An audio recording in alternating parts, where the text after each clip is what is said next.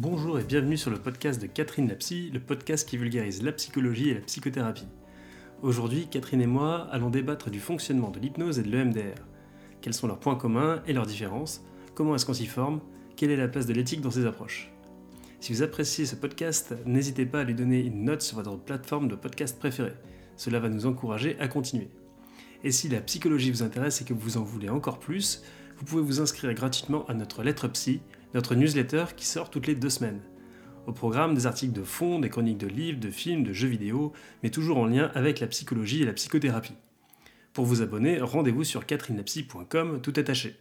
Bonjour à toutes et à tous, ça fait bien longtemps qu'on s'est pas retrouvés pour un podcast, on avait plein de choses qui sont en train de se, monter en ce moment, mais euh, dernièrement, euh, Fabien a fait une formation en hypnose, peut-être vous avez pu euh, entendre le podcast qu'il a pu faire à ce sujet où il a expliqué la première partie de sa formation, et dernièrement il s'est formé un peu plus profondément, enfin de manière un peu plus avancée, c'est pas encore terminé, et du coup on a eu beaucoup d'échanges tous les deux autour de cette formation, et on avait envie de vous en faire profiter parce qu'on pense que peut-être vous aurez vous aussi des réactions ou des opinions euh, sur le sujet. Et donc, euh, on vous propose ce thème aujourd'hui de faire une battle entre l'EMDR et l'hypnose, qui sont deux approches, alors qui peuvent être utilisées en psychothérapie. Enfin, l'EMDR, c'est sûr.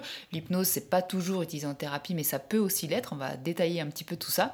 Et donc, on va faire cette battle aujourd'hui euh, avec un échange. Alors, bien sûr, on a utilisé ce terme de manière un petit peu humoristique, mais c'est vraiment pour échanger, euh, parce qu'il y a vraiment des choses qui se ressemblent dans les deux façons de travailler et des choses qui sont un petit peu différentes. il y a peut-être des questions aussi d'éthique qu'on avait envie de soulever avec vous. Donc euh, voilà, c'est parti pour cet échange. Euh, on va d'abord commencer par euh, définir un petit peu ce que c'est que le MDR et l'hypnose. Est-ce que tu veux commencer, Fabien? Oui, bah, bonjour à tous déjà. oui, alors bah, l'hypnose, on va commencer par ça. C'est donc une technique, c'est deux choses en fait. C'est un état, c'est l'état hypnotique quelque part où qu'on expérimente tous. Par exemple, quand on conduit et on s'aperçoit au bout d'un moment qu'on voilà, on s'est pas rendu compte et on a fait, on a fait pas mal de kilomètres. Ça, c'est par exemple un état hypnotique ou quand on fait la vaisselle ou. Euh, bref, c'est des choses. Ou le jogging, par exemple, aussi. Euh, on a notre, notre esprit qui vagabonde un peu. Et puis, euh, il y a aussi la, une espèce de, de thérapie, finalement, de, l'hypnose, et qui est, on va dire, assez, assez ancienne, hein, parce que dès, dès, 1900 et quelques, on a commencé vraiment à faire de la recherche là-dessus. Et, et, ça s'est affiné au fur et à mesure du temps, et donc l'hypnose s'est, on va dire, perfectionnée quelque part.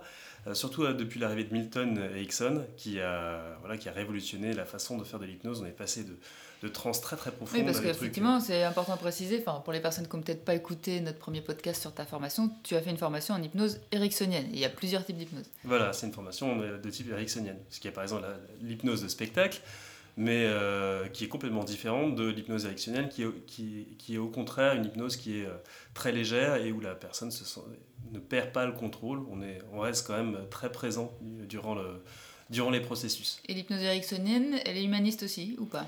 Euh, Alors il y a l'hypnose humaniste qui est encore, euh, qui est encore autre chose. Euh, mais non, on va, dire que c'est c'est un petit côté, je dirais, humaniste dans le sens où le thérapeute n'a pas de position haute. C'est-à-dire qu'il va, il va vraiment laisser le, son patient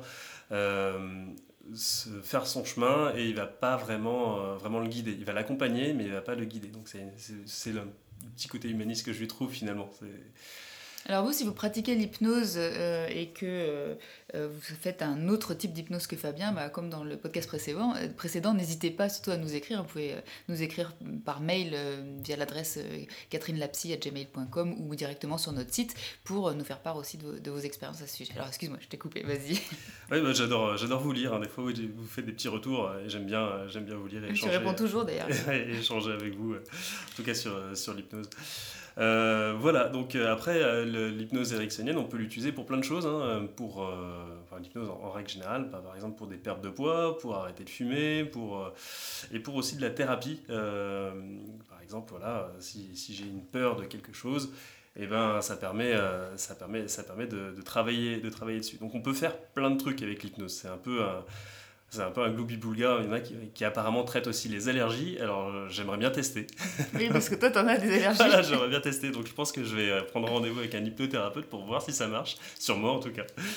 Alors moi, ce que j'ai trouvé intéressant quand tu es revenu euh, de tes formations, parce que tu as appris donc, du coup plein de protocoles, donc les protocoles pour les personnes hein, qui travailleraient peut-être pas avec ça ou qui connaissent pas, c'est en fait euh, le, le, fait d'avoir des étapes euh, assez, entre guillemets, dirigées, même si à l'intérieur du protocole, on peut ne pas diriger le patient ou le client, mais enfin, le protocole, c'est voilà, différentes étapes que le thérapeute va suivre pour traiter la situation pour laquelle la personne est venue. Alors il faut savoir que dans certaines approches de thérapie, il n'y a absolument pas de protocole, par exemple, analyse transactionnelle, qui est une des approches avec lesquelles je travaille, mais aussi en psychanalyse par exemple, on va avoir des concepts en tant que thérapeute et on va pouvoir euh, euh, échanger euh, plus ou moins, on va être plus ou moins directif avec les patients qu'on reçoit, mais il n'y a pas de protocole, il n'y a pas d'étapes préétablies qu'on aurait appris par lesquelles il faut passer. Alors que en EMDR, ben, on a aussi des protocoles. Donc le MDR, ça veut dire Eyes Movement Desensitization and Reprocessing. Vous pourrez admirer oh, yes. mon grand accent anglais.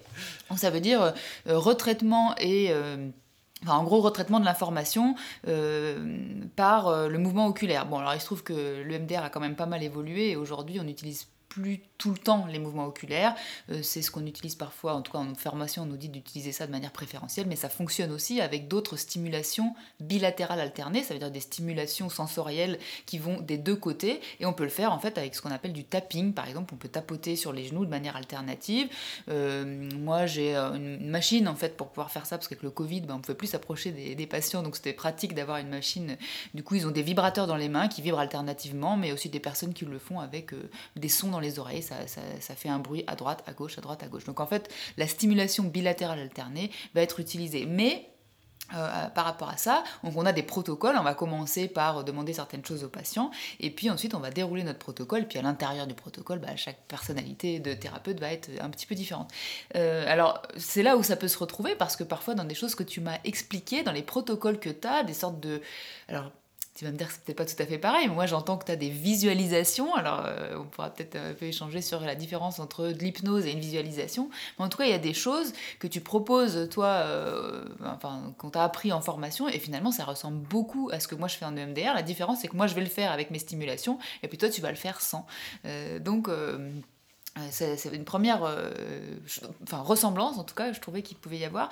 Et puis, euh, par contre, juste si on fait une précision, on pourra détailler un petit peu après, à la base, le MDR est une méthode de traitement des traumatismes. Ah oui, déjà, effectivement, c'est assez ciblé finalement. Alors, c'est assez ciblé, ça a un peu évolué aussi, parce qu'il il y a beaucoup, enfin, il y, a deux types de traumatismes. Il y a ce qu'on appelle les traumatismes simples, qui sont des traumatismes identifiés, c'est-à-dire que pour les gens qui viennent nous voir, ils savent que c'est un traumatisme. J'ai vécu un accident de voiture, j'ai vécu une agression sexuelle euh, euh, j'ai vécu euh, une agression, c'est identifié.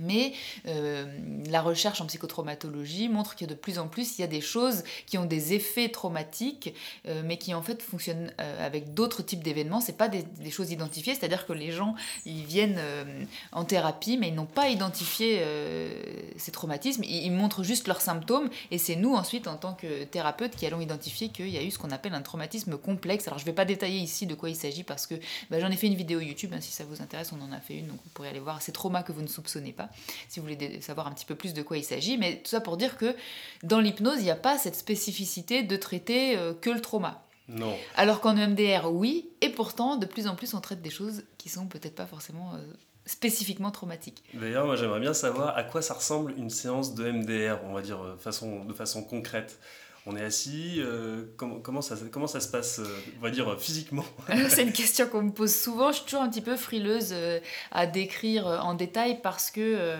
bah, c'est quand même une approche puissante, mais cela dit, l'hypnose aussi, on va pouvoir détailler un petit peu ce qu'on t'a dit ou ce que tu as vu, toi, dans tes bouquins à ce sujet. Du coup, tu veux garder tes secrets Alors, c'est pas que je veux... Enfin, oui, parce que j'aurais peur qu'en fait, ce soit utilisé par des personnes toutes seules chez elles, alors que vraiment, il faut pas faire ça. Enfin, quand on parle de traumatisme, il y a des choses, bien sûr, qu'on peut faire seul, mais euh, tant qu'on ne sait pas si les personnes peuvent faire seul, justement, euh, bah ça me paraît un petit peu, euh, j'aime bien dire ce mot touchy, mais enfin un petit peu borderline, enfin on est sur un fil quoi, en tout cas, de, voilà. Donc du coup, j'aime pas trop décrire ça parce que bah, je sais pas l'utilisation qui peut en être faite et l'idée quand même de l'EMDR comme de toutes les approches de psychothérapie, c'est que ça aide les gens, pas que ça empire leur état.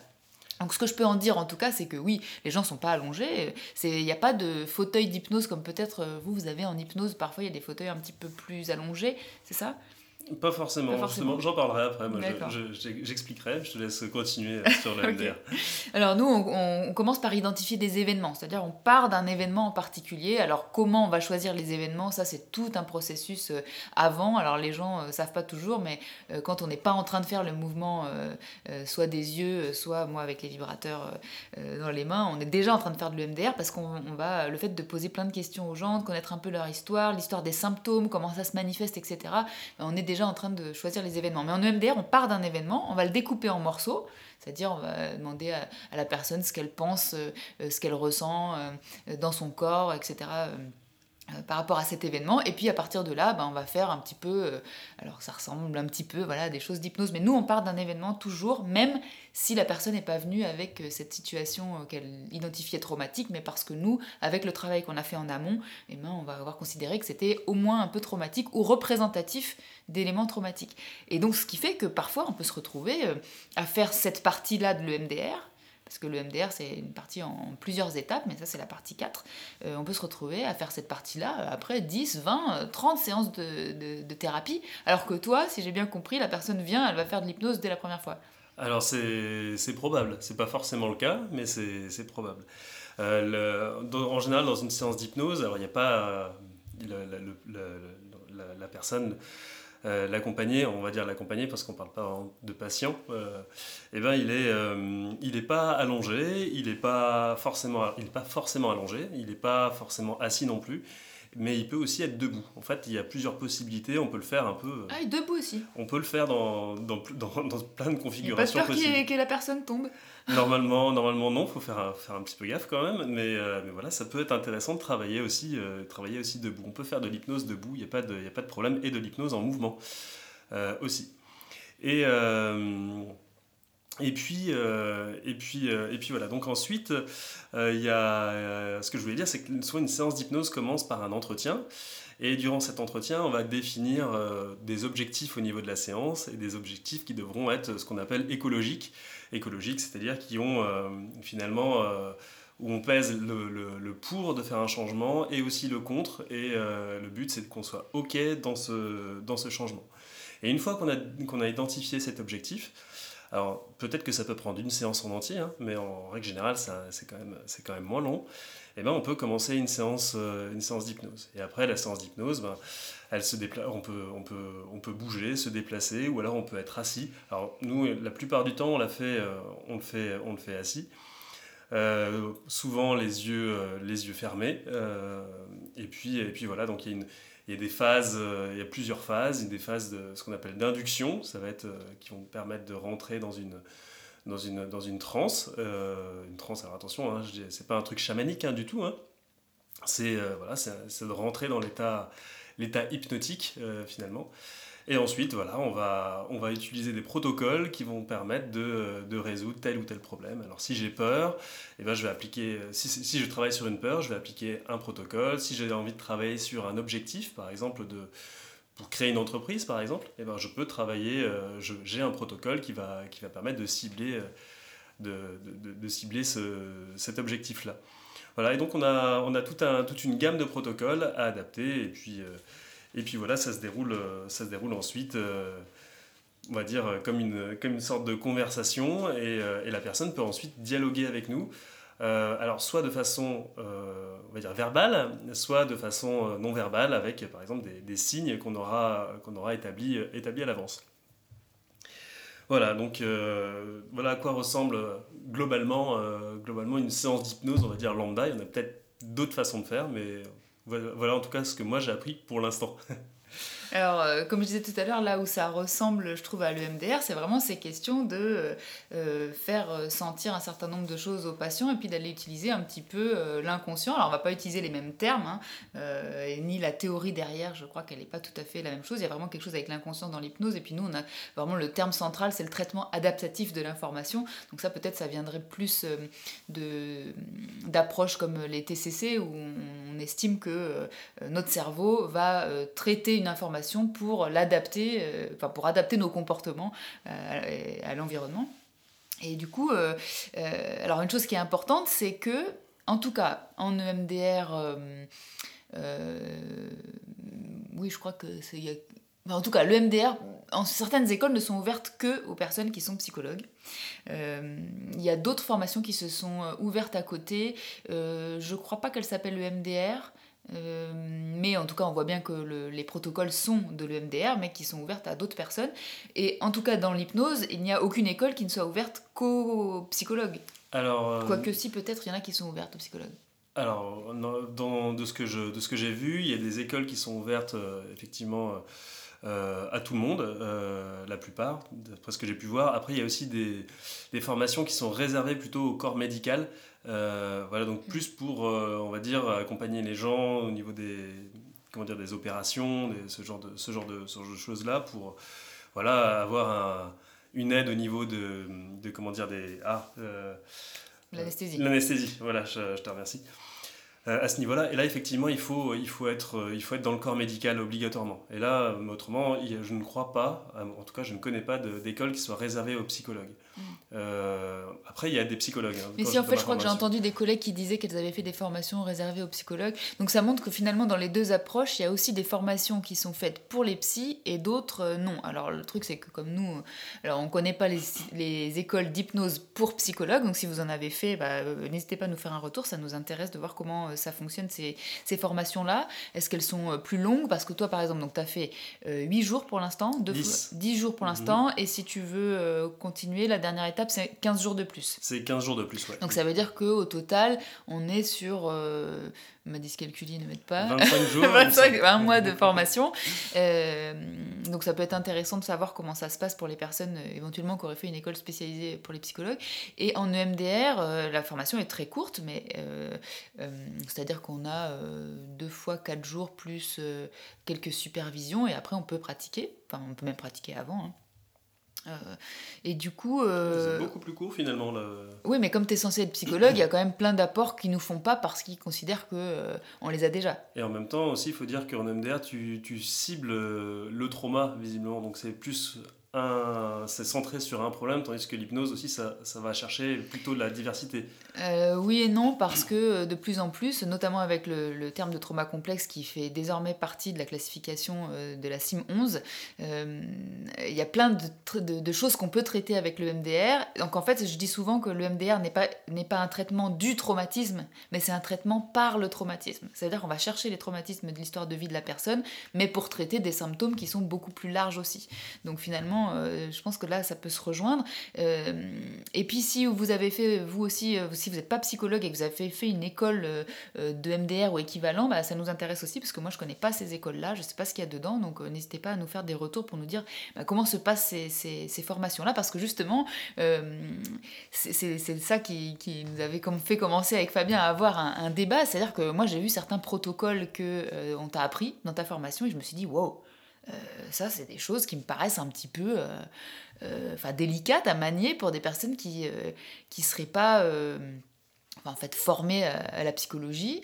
mais finalement, après avoir discuté avec toi, je me dis que c'est aussi délicat pour des personnes qui ne sont pas formées à la psychothérapie, parce que finalement, dans la psychothérapie, ce qu'il y a de différent avec la psychologie, c'est que dans la psychologie, on apprend des concepts, des, des, fonctionnements du cerveau, par exemple, mais dans la psychothérapie, on apprend comment on les applique dans une relation, comment on se sert de la relation, comment on se sert d'outils et de techniques euh, à l'intérieur d'une théorie pour pouvoir aider une personne à changer bah, ce pourquoi elle est venue changer, euh, des symptômes de pathologie, euh, des fonctionnements de pensée, des régulations émotionnelles, etc.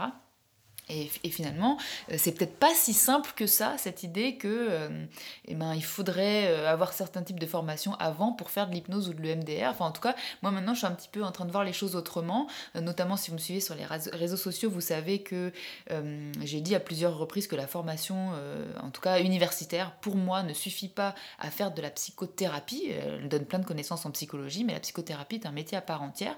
Et à côté de ça, j'ai des collègues, notamment en analyse transactionnelle, qui est une formation longue en psychothérapie que je trouve extrêmement bien formés et ils n'ont pas fait la fac et j'ai toute confiance en eux. Donc euh, eux, ils sont psychopraticiens, c'est les anciens psychothérapeutes. Depuis 2012, ils peuvent plus s'appeler psychothérapeutes, mais en fait, ils ont quand même une formation très solide, ils sont supervisés, euh, ils ont une éthique euh, enfin que je trouve irréprochable, ils continuent à se former, ils sont eux-mêmes en thérapie, voilà. Et à côté de ça, bah, la fac, en tout cas moi, le cursus universitaire que j'ai fait m'a pas formé à ça, ça aurait pas été suffisant pour faire de la thérapie. Donc voilà, c'est un débat qu'on a pu avoir parce que j'ai trouvé que certains protocoles étaient ah, je sais pas quel mot je pourrais utiliser, mais je me suis dit, waouh, les patients, ça doit. Enfin, ou les clients, parce que pour toi, du coup, euh, dans, ton approche, on parle pas de patients, hein, c'est ça? On parle d'accompagner. Accompagner, mm. d'accord.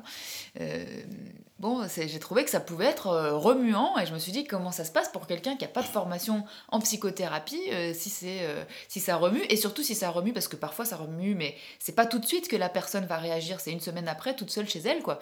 Donc, je me disais, bah, quelle protection on met à ce niveau-là? Je sais pas si tu as euh, et puis tu avais lu ce bouquin aussi que tu lis en ce moment, euh, Hypnose, là, de Olivier Lockhart, qui dit un truc qui m'a marqué, que tu m'as dit, euh, quand vous aurez lu ce bouquin, euh, vous me direz si vous avez envie qu'une technique aussi euh, efficace euh, ou puissante, je sais plus, ne reste entre les mains que de quelques personnes.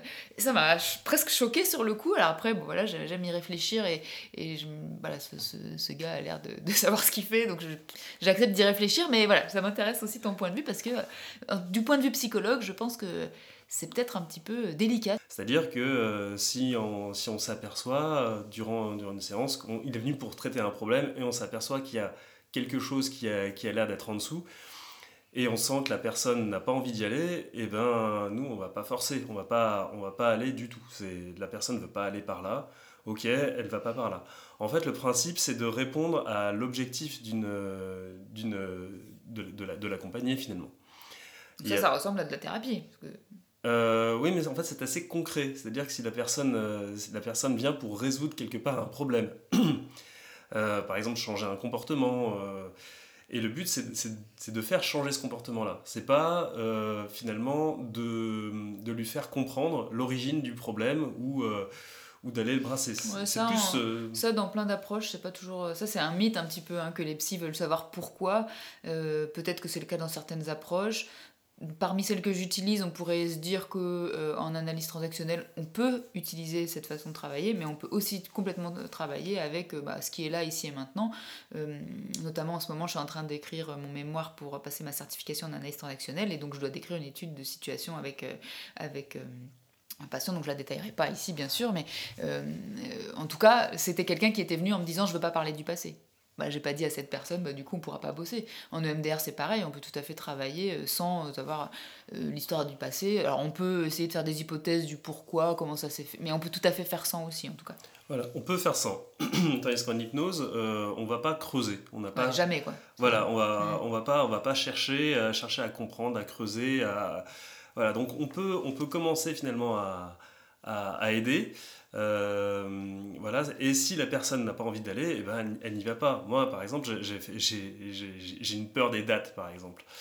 Euh, ça me met très mal à l'aise de parler de dates. J'ai voulu traiter ça et, euh, et très tôt dans la séance, j'ai eu, eu une prise de conscience de, du pourquoi finalement j'avais j'avais cette peur des dates. Comme une sorte de traumatisme que tu as identifié? Ouais, comme une sorte de traumatisme que je ne vais pas détailler ici. Et, euh, mais, euh, mais du coup, je l'ai compris, moi, à ce moment-là. Et j'avais le choix, durant la séance, j'étais tout à fait conscient, hein, j'avais pas, de, j'étais pas sous l'emprise de mm. quelqu'un ou quoi que ce soit. J'avais le choix, finalement, et je me sentais vraiment en pouvoir de dire eh, je, peux, je continue ou pas. Mm. Et ce que j'ai fait, c'est que j'ai pas continué. J'ai j'ai senti que finalement je pouvais traiter quelque chose d'autre. Euh, ouais, t'as dit ça finalement, j'ai pas envie de parler de ça ici maintenant. Voilà. Mais en revanche, ça me fait penser, euh, ça me fait penser à un autre problème que j'ai du coup, euh, mm. qui, est, qui est un peu lié euh, finalement dans, dans, le résultat, et on a travaillé là-dessus. Donc tu veux dire que tu t'es senti en sécurité, suffisamment en sécurité pour pouvoir mettre stop voilà, pour, pour, pouvoir mettre stop et, et, partir sur autre chose. Et la, et la personne qui m'accompagnait, elle a, elle a, elle, a, elle, a, elle a, pris ça, effectivement, sans aucun souci. Elle n'a pas forcé. Ah ben non, on va, on va, revenir sur le problème de date. Euh, euh, elle ne m'a pas demandé euh, qu'est-ce qui s'est passé, quelle est, quelle est la prise de conscience que vous avez eue pour, pour après l'étudier. Non, j'ai compris, ça m'a brassé, on est parti sur autre chose et la séance a pu se dérouler, se dérouler on va dire, naturellement. Mmh. après, c'est vrai que si, si, une personne a des troubles visiblement des troubles dissociatifs, ça peut poser souci en, en hypnose. Oui, on en avait parlé dans un. Si vous voulez aller, si vous l'avez pas entendu, on a fait un podcast sur la dissociation. Si vous voulez détailler un peu plus. Voilà, parce que justement l'hypnose travaille sur la dissociation, donc sur avec même la dissociation. Voilà, euh, avec la dissociation plutôt. C'est ça que je voulais dire. Mm. Et, euh, et, donc effectivement, on peut euh, imaginer si quelqu'un a justement des, des problèmes là-dessus, et ben que ça pas forcément lui faire toujours du bien. Donc il y, a des, y a des, il, y a des, il y a des profils qui sont pas adaptés forcément à l'hypnose, ou alors peut-être qu'il faut avoir quelqu'un euh, quelqu'un de très bon, je sais pas. Mais en tout cas, visiblement, c'est là, il faut faire, il faut, il faut pas y aller. Vaut mieux pas, vaut mieux pas y aller, en tout cas, euh, sans être, euh, on va dire, assuré que on peut avoir du backup quelque part, quoi. Oui, mais là où c'est pas facile, c'est que parfois il y a des personnes qui ne savent pas qu'elles ont un trouble dissociatif, elles ont un symptôme tout à fait autre euh, dans leur vie, et déjà faire le diagnostic de ça, euh, moi c'est une formation euh, spécifique que j'ai faite qui est déjà pas si simple à, identifier, donc c'est là que je me dis comment ça se passe dans les situations où bah, la personne ne sait pas, donc elle va pas te dire j'ai un trouble dissociatif, et puis finalement, bah, en fait, il y en avait un et il n'a pas été diagnostiqué. Oui, voilà, effectivement, ça, je pense qu'on peut s'en rendre compte euh, quand même dans la, dans la séance. Peut-être aussi qu'on aura des outils euh, qui nous permettront de, de, de, de, le voir plus tard. Moi, je suis encore, on va dire, à la moitié de mon parcours, donc, euh, mm. donc je peux pas... tu as quand même appris plein de choses, je trouve. Hein, tout ce que tu m'as décrit, c'est... C'était intense. Hein. C'était intense, tu plein de protocoles pour plein de situations différentes. Quand je rentrais le soir, j'étais bien rincé. en plus, toi, tu as demandé à participer pour faire les exemples, donc en plus, tu as été euh, traité quelque part. Ouais, j'ai été traité un peu. Alors du coup, moi, ça m'a fait beaucoup réfléchir quand tu, que tu m'as décrit toutes ces choses-là. Puis j'imagine que je suis pas au bout de mes surprises parce que tu as l'intention de continuer, si j'ai bien compris. Ouais, ouais, ça fonctionne bien. Ouais. Euh, et, et, je me suis dit qu'il euh, y avait peut-être aussi voilà, un une peur chez nous en tant que, psychologue. Euh, bah, on a fait quand même 5 ans de formation à la fac et encore, enfin moi comme je le faisais en plus, euh, comme c'est une reconversion professionnelle, je l'ai fait en même temps que je travaillais, donc ça a duré bien plus que 5 ans. Euh, c'est c'est un sacré parcours. Parfois, euh, il n'a pas toujours été agréable. Moi, j'ai pu dire à plusieurs reprises que, en tout cas pour mon master, j'ai été dans une fac qui, euh, qui était très orientée vers une approche qui ne me parlait pas. Donc en plus, il a fallu que je me moule dans cette approche-là euh, jusqu'à ce que je puisse ensuite faire ce que je voulais, parce que j'étais déjà formée à l'analyse transactionnelle. Puis après, je me suis formée à des approches en psychotraumatologie.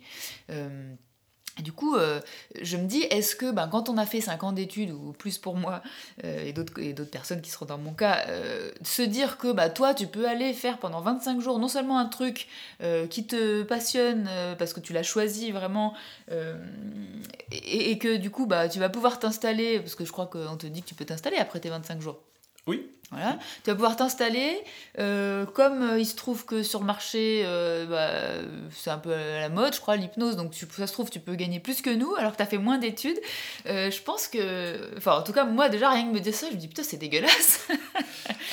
alors, d'un point de vue juste financier, vous, vous économisez la TVA, parce que nous, on Ouais, bah, ça dépend, micro-entreprise, euh, non, micro-entreprise. Euh, Effectivement, micro-entreprise, on peut s'en sortir sans TVA, ça se trouve. Jusqu'à 34 000 euros, je crois. Enfin, on en parlera euh, mardi prochain pour les personnes qui participeront à l'atelier pour vivre du libéral. Et on va détailler un petit peu ces choses-là. Mais en tout cas, voilà, toi, en micro-entreprise, jusqu'à 34 000 euros, bah, 34 000 euros, c'est déjà pas mal. Ça veut dire que tu vis de ton activité quand même. Donc, je pense que peut-être alors il y a des questions peut-être éthiques qu'on peut se poser, effectivement, euh, d'utiliser des outils aussi euh, puissants. Moi je trouve que tout ce qui est régressif, c'est puissant. Euh, c'est le cas dans la thérapie des schémas, on en parlera bientôt parce que moi je, suis en train de faire cette formation.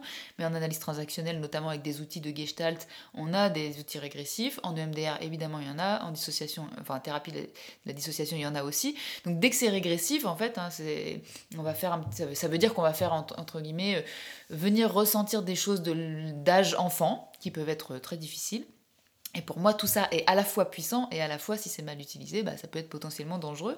Et donc, euh, euh, bon, voilà, on peut questionner tout ça. je pense que la limite est pas, la frontière n'est pas si simple à déterminer entre ce qui est éthique ou pas. Plus, l'éthique est différente pour chacun. Voilà, l'éthique, c'est un, un, vaste, un vaste sujet. En revanche, ce que j'aimerais bien euh, savoir avec toi, c'est est-ce que durant ton parcours de fac, qui a duré 5 ans, tu as étudié la plus, euh, plus tu as étudié finalement la psychothérapie. jamais. Voilà, tu as étudié la psychologie finalement. J'ai utilisé la psychologie, mais le problème c'est que, en tout cas dans ma fac et dans, celle, un certain nombre de, de, personnes euh, qui me contactent sur les réseaux sociaux, euh, on laisse entendre, alors on le dit pas complètement comme ça, je crois, en tout cas pas dans ma fac, on laisse entendre que bah, on est compétent derrière pour recevoir des gens. ce qui est vrai si on ne fait pas de la psychothérapie, je pense que voilà, si on est en institution, on peut faire du diagnostic, euh, certaines personnes en plus sont formées à faire passer des tests, euh, donc on va reconnaître certains fonctionnements, mais la psychothérapie, c'est-à-dire sur le long terme, avoir une relation qui s'installe et nous, gérer la relation et utiliser la relation pour euh, aider les gens à, à traiter, enfin un certain nombre de choses, plus le fait d'avoir des outils, parce que moi à la fac je suis sortie, j'avais aucun outil, aucune technique thérapeutique, euh, j'avais voilà des, des, des, théories sur le fonctionnement de la psychologie, euh, de la, éventuellement un peu de la psychiatrie.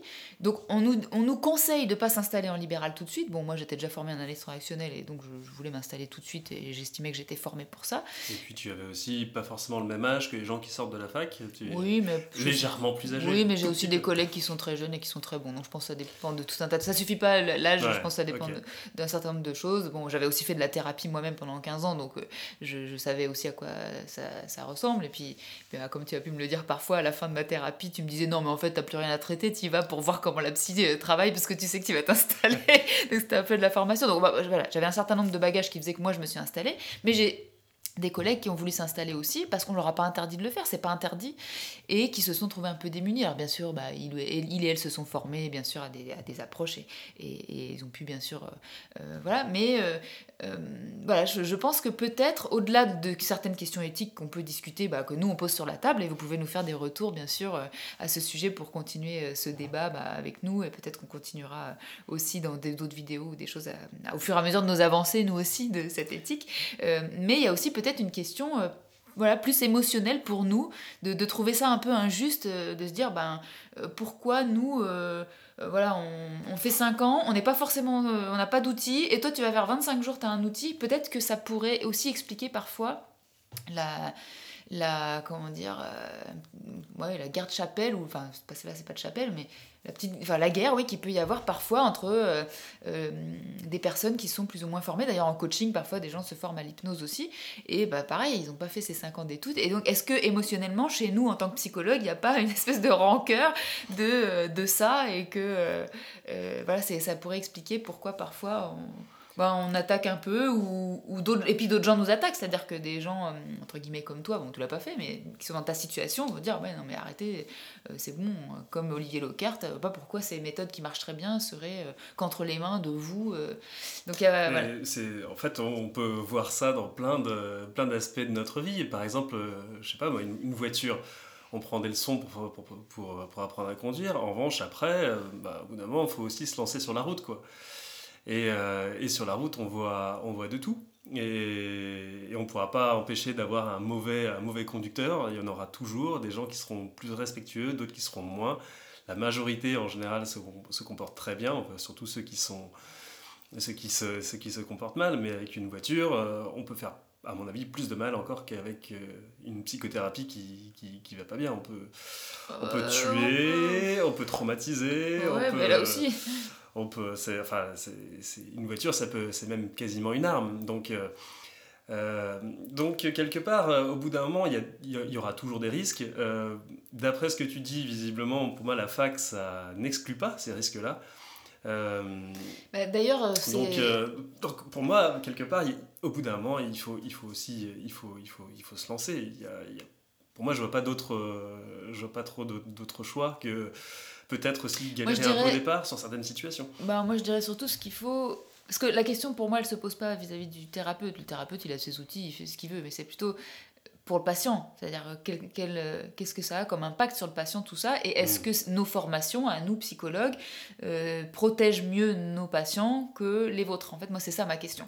Euh, et je pense qu'elle peut être débattue. je dirais, ça dépend, parce que pour justement avoir fait, moi, une formation en analyse transactionnelle, bah, j'ai trouvé qu'elle était extrêmement sécurisante. Mm. Notamment, là, maintenant, je suis en train de passer ma certification, puisqu'il faut exercer déjà pour la passer, parce que je veux enseigner plus tard.